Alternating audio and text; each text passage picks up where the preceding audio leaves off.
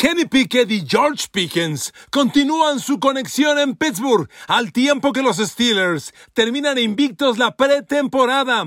Las cosas para el equipo de Mike Tomlin salen favorablemente en la pretemporada. Kenny Pickett crece, el equipo se ve sano, la defensa genera nuevas caras y los Steelers generan enormes expectativas hacia la próxima temporada. En Nueva Inglaterra los Pats no caminan. La línea ofensiva sigue siendo una enorme preocupación. En la práctica del jueves, la defensa de los Pats habría generado ocho capturas a los corebacks con el dominio que tuvo sobre la pobre línea ofensiva. Nueva Inglaterra y el coach Bill Belichick están en un grave aprieto rumbo al juego de apertura ante Filadelfia.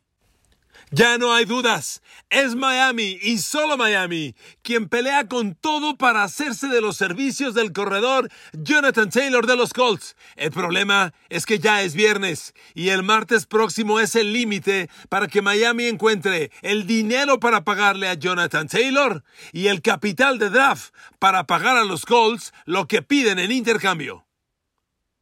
Queridos amigos, bienvenidos a mi podcast. ¿Cómo están ustedes? Un saludo con cariño, con agradecimiento. Gracias por estar aquí. Cerramos semana y cerramos para un fin de semana que cierra la pretemporada. La semana entrante, entrenamiento, definición del roster decisivo y preparación del juego de apertura. La semana entrante, descanso, vaya, les quiero decir la semana entrante refiriéndome al juego del, al fin de semana, que no habrá partidos. Los equipos van a entrenar y a preparar con decisión el partido de la jornada inaugural. Esto ya va a comenzar, queridos amigos. Y bueno, y lo que ya está terminando es la pretemporada. Y tenemos que ser sinceros. A Pittsburgh le ha salido la pretemporada muy bien. Otra vez la conexión Kenny Pickett, George Pickens. Ayer cuando Pittsburgh derrotó a Atlanta en su último juego de pretemporada, de nuevo Kenny Pickett y George Pickens, combinación en la esquina de la zona de anotación, ponen la bola en la yarda 1, un pase completo de 35 yardas, nada más uno, de 35 yardas, así o más. Previamente, Kenny Pickett había completado otro envío para Deontay Johnson para otras 33 yardas y así en una serie ofensiva Kenny Pickett demostró que está tomando ritmo. De verdad, muy bien, muy bien. No hay nada que cuestionarle a Kenny Pickett. El equipo, le repito, ha caminado en una muy buena pretemporada, exitosa. Sin embargo, aquí es bien importante poner los pies firmes, queridos amigos. Ok, Pittsburgh ha cumplido, reitero, una estupenda pretemporada. Han salido muy bien las cosas. Kenny Pickett está creciendo, emociona, perfecto. A ver, segundo tema. Una buena pretemporada tampoco garantiza nada en temporada regular. Yo he visto pretemporadas de cuatro ganados, cero perdidos, que son un fracaso en temporada regular. Y he visto pretemporadas de cero ganados, cuatro perdidos, que son un suceso en temporada regular. La pretemporada es estrictamente preparación de la temporada regular no son partidos en forma. Un juego de pretemporada no se parece en casi nada al de temporada regular. Por eso no podemos trasladar una exitosa pretemporada en una garantizada temporada regular. No es así, ¿de acuerdo? Pero reitero, hay razones para estar motivados, Steelers. A ver, llegamos a la pretemporada, llegamos, pues regresemos el calendario a julio, arranca la pretemporada. ¿Cuál es el tema en Pittsburgh? Que crezca Kenny Pickett que tome ritmo, que sea agresivo, vertical, profundo, que George Pickens explote. Bueno, todo eso, todo eso sí se está cumpliendo. Está creciendo Pickett, está creciendo la combinación con Pickens y los Steelers deben estar emocionados. También hay que reconocer que Pittsburgh abrió con equipo titular no así Atlanta, no en su totalidad. Y bueno, Pittsburgh con los titulares es un equipo. Vimos a TJ Watt con captura de coreback. Kenny Pickett, como decía yo, se va 4 de 4, 86 yardas. Puso dos balones muy buenos. El de Dionte Johnson me gustó porque era tercer down y 18. Y el de Kenny y el de George Pickett me gustó porque puso primero y gol en la 1. De ahí anotó después Najee Harris. El juego terrestre de Steelers explotó para cerca de 200 yardas por tierra. Muchas acarreos de balón, hubo más de 40, pero el promedio por acarreo estuvo bien, 4.4, o sea, buen partido por ahí, la defensa de Pittsburgh hizo grandes cosas. A ver, Atlanta generó menos de 40 yardas por tierra. De ese tamaño la defensa de los Steelers, muy buena. Claro, como le decía, Atlanta pues no jugó ni siquiera Desmond Reader, que es su coreback titular. Y entre Taylor Heineke y Logan Woodside, Woodside se llevó casi todo el partido. Heineke salió del campo cuando estaba cero completos de dos lanzados. Cero de dos, imagínense. Y fue quien abrió el partido. Entonces, bueno, total, amigos, hay que darle su valor a esta actuación y a toda la pretemporada de Pittsburgh, pero reitero, hay que poner los pies bien firmes en la tierra. A ver, otro dato que estoy olvidando. Nuevamente, captura de coreback de Nate Herbig, el novato de Wisconsin, tercera de draft. O sea, sí, sí, frótate las manos, Steelers, porque Kenny Pickett y George Pickens lucen bien y porque esa defensa, con Alex Highsmith, TJ Watt y ahora Nate Herbig, ¡ja! Va a ser un tremendo dolor de cabeza para todos. Entonces por ahí hay razones bien sólidas para estar contento. La semana que entra hablaremos ya del pronóstico a la próxima temporada, pero sí debo decirle algo que ya mencioné a inicio de semana. Sí es muy lamentable que el novato primera de draft Broderick Jones no haya podido ganarse en la pretemporada el puesto de tackle ofensivo del lado izquierdo. El tackle izquierdo es para él y no pudo va a ser Dan Moore quien abra la temporada regular. ¿Y sabe qué? Eso no es garantía. Porque en la semana 1, Dan Moore va a tener enfrente a Nick Bosa, el gran defensivo de la temporada pasada, Defensive Player of the Year, defensivo del año, 18 y media capturas de coreback.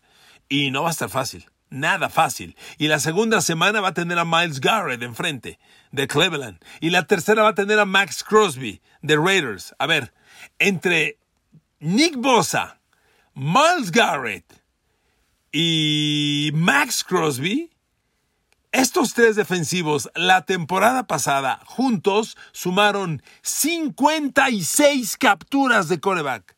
Y esos tres seguiditos los va a tener Dan Moore jornada tras jornada. Uno, dos y tres. No está fácil.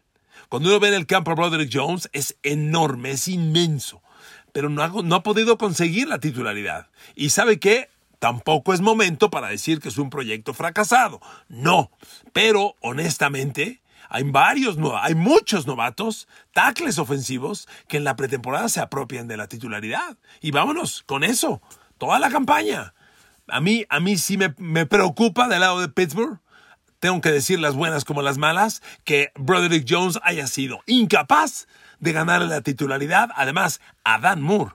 Tampoco estaba compitiendo con, con Eric Williams de los 49ers, tampoco estaba compitiendo con Lane Johnson de Filadelfia, no, estaba compitiendo con Dan Moore, un tackle ofensivo que el año pasado permitió 7, 8, ¿8? 7 capturas de coreback la temporada pasada y no le pudiste ganar la titularidad. Eso sí debe ser preocupante, ¿ok? Pero bueno, Pittsburgh cerró muy bien. Y para ejemplificarnos sus números, 13 completos de 15 lanzados, 199 yardas, un envío de touchdown, cero intercepciones. Son grandes, pues son buenos números. Particularmente porque no hay balones perdidos, eso engrandece la estadística y las conexiones con Pickens, vaya, hay que hacerlas notar, ¿ok?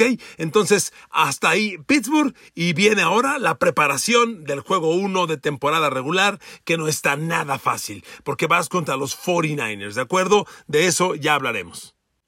Cambiemos de tema. Los Pats. A ver amigos, en Nueva Inglaterra sí hay una bronca seria con la línea ofensiva. Seria. Le voy a dar un dato de la práctica del jueves y usted saque sus propias conclusiones. Para mí es grave ¿Qué digo grave? Escandaloso, pero usted saque sus conclusiones. A mí los fans de los Pats me dicen que tiro mala onda, que no parezco fan de los Pats. Bueno, quieren que haga la ola cuando grabo el podcast, seguramente. Pero bueno, ahí le va el dato de la práctica del jueves. Le he comentado en reiteradas ocasiones que en la, pretemporada ningún equipo toca a los corebacks. Internamente, cuando un equipo entrena por sí solo, el quarterback trae un jersey rojo y nadie lo toca. Y cuando hay entrenamiento conjunto con otro equipo, los quarterbacks siguen con jersey rojo y aunque tengas enfrente un equipo rival en entrenamiento, no lo tocas. En el juego de pretemporada, ahí sí lo pueden tocar. Pero bueno, en, temporada, en entrenamiento de pretemporada, nadie toca su quarterback. Resulta que el jueves En la práctica de los Pats, entrenando el equipo por sí solo, no, no, práctica conjunta con otro equipo, sino solamente los Pats, en la práctica del jueves, la defensa de Nueva Inglaterra dominó de tal manera a la línea ofensiva que si hubieran existido las capturas de coreback en esa sesión de entrenamiento, ¿sabe cuántas capturas habrían tenido los defensivos de los Pats sobre los corebacks de los Pats? Ocho capturas de coreback sobre Bailey Zappi y sobre Mac Jones. Bueno, el tema de la línea ofensiva está tan escandaloso que Belichick dijo que hoy viernes, que Nueva Inglaterra cierra su pretemporada, es posible que no juegue Mac Jones. Le dijeron por qué, lo quiere guardar, está, lo, está cuidando, ¿qué? ¿de qué se trata? ¿Está tocado? ¿De qué se trata? Y Belichick dijo, es que tenemos que arreglar antes las broncas de la línea ofensiva. Y si no están solucionadas, ¿para qué lo exponemos a que lo lastimen? O sea, tiene temor Belichick de que le puedan lesionar a Mac Jones hoy viernes de lo mal que está su línea ofensiva. Miren amigos, esto es grave muy grave, porque el principal problema son los dos tackles ofensivos. Si bien apenas hasta el miércoles pasado se integró, yo creo que el mejor liniero ofensivo que tiene hoy Nueva Inglaterra, que es Michael Onwenu, el gar izquierdo, apenas el pasado martes, miércoles ya entrenó.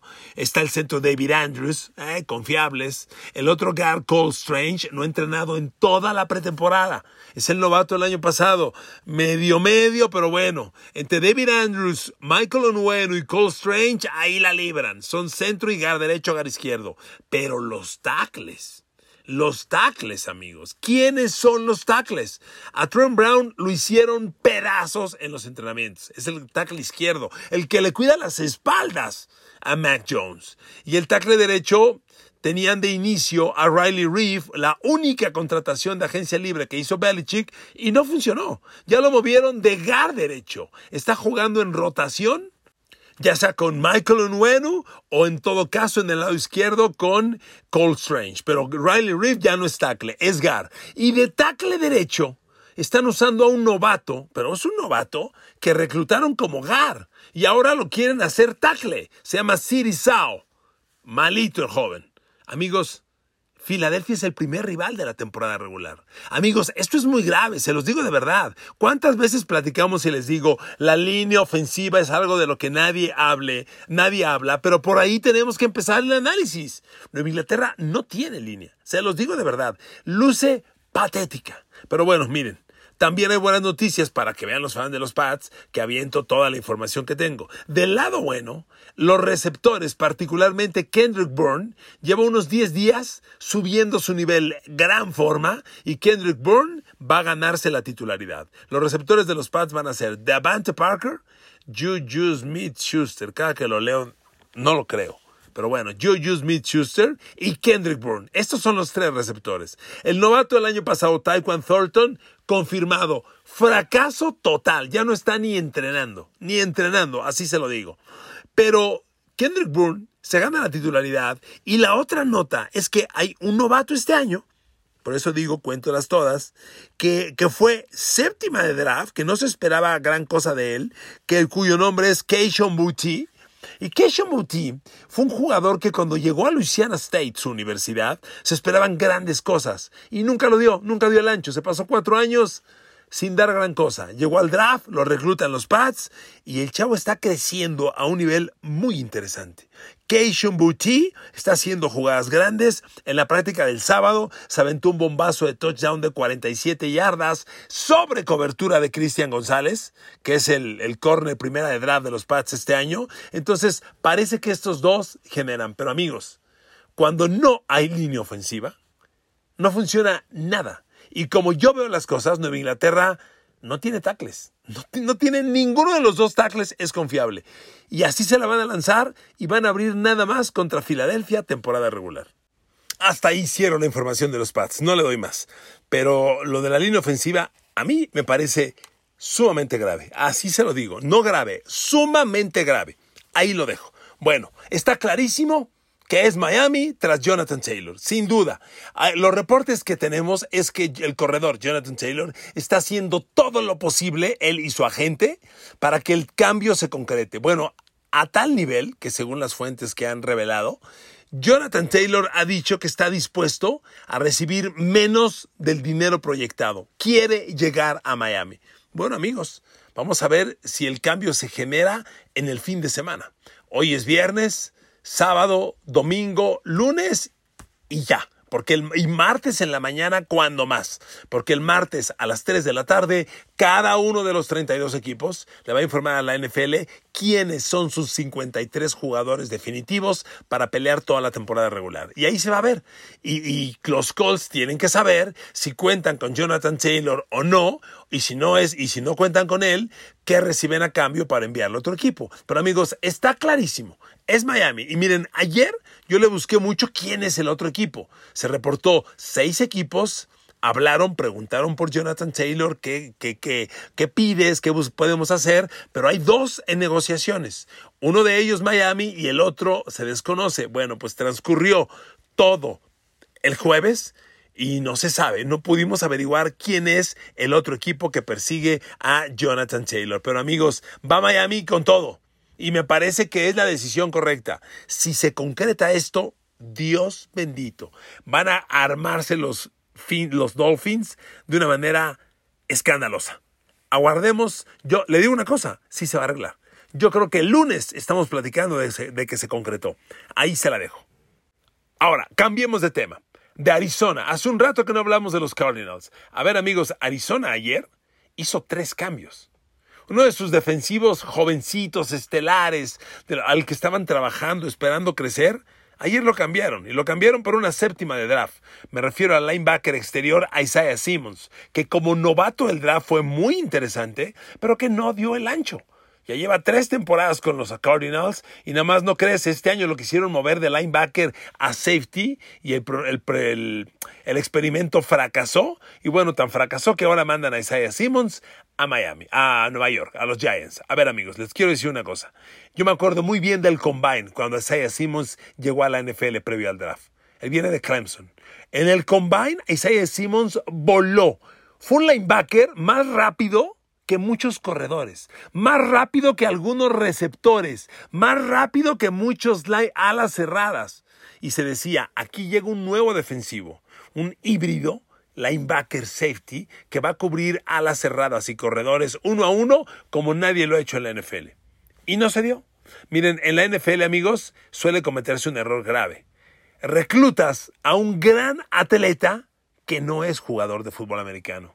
A veces el jugador de fútbol americano no es tan espectacular como atleta, pero sabe jugar fútbol americano. Y Isaiah Simmons es un atleta fuera de serie que no sabe jugar fútbol americano. Eso está clarísimo. Entonces, creo que el error de Arizona fue ese.